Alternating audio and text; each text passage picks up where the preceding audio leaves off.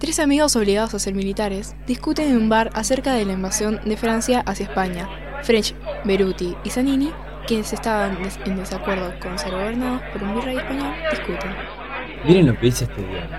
España fue invadida. Escuché sobre eso en la plaza. Napoleón tuvo la idea de invadirlo. ¿Tendrá el mismo poder el virrey Cisneros? Un extraño en el bar grita, basta de ser gobernados por un español, necesitamos libertad y patria. ¿Escucharon lo que dijo? Deberíamos aprovechar esta situación sabiendo que somos militares. Tienes razón.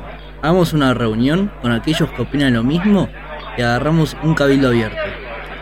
Luego de la reunión junto a los revolucionarios, French, Beruti y Zanini fueron encargados de conseguir cintas para diferenciar a aquellos que podían entrar al cabildo abierto, todo era parte de un plan. Estos tres militares se reunieron para hablar del plan en la casa de Zanini. Escuchen, necesitamos conseguir 4.200 pulgadas de cinta para el 22. ¿Alguien tiene una idea de cómo conseguir semejante cantidad de cinta en tan poco tiempo? Es una barbaridad. Las mercerías no tienen tanta tela. Miren, tengo una idea, pero es poco ética. Es probable que no les guste, pero todo es por la patria. Contanos ya, no tenemos mucho tiempo. Por lo que sé, va a entrar un barco del virreinato con cierta cantidad de cinta. ¿Y qué se supone que hagamos con eso? Se va a distribuir en todo el virreinato. Además, no tenemos suficiente dinero para comprar todo eso. Podríamos robar la cinta. Ni de broma. Robar es un crimen y nosotros no podemos manchar nuestra historia así. ¿Y qué otra idea se te ocurre?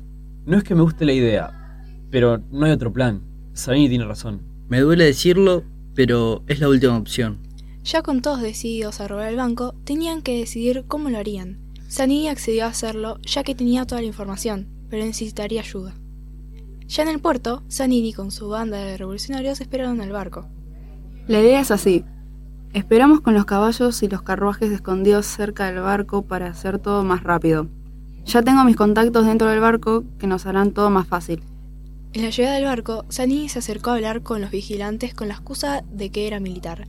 Los revolucionarios hicieron lo posible para pasar desapercibidos, pero terminaron siendo descubiertos. Creo que me tengo que ir. ¿A dónde cree que va, señor Zanini?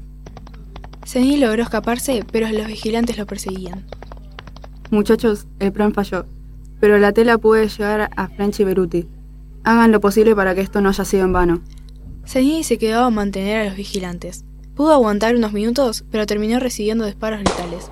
Pero esto no fue en vano, ya que los caballos pudieron salir y no ser atrapados por los vigilantes. Al día siguiente, French y Beruti se reunieron para hablar del tema. Me duele muchísimo lo de Zanini, pero se sacrificó por la patria. Hay que seguir con su plan y hacer que todo esto no haya sido en vano.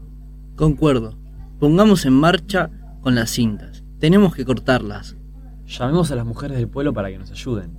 Entonces, French y Beruti procedieron a contactar mujeres a favor de la revolución que puedan ayudar cortando las cintas.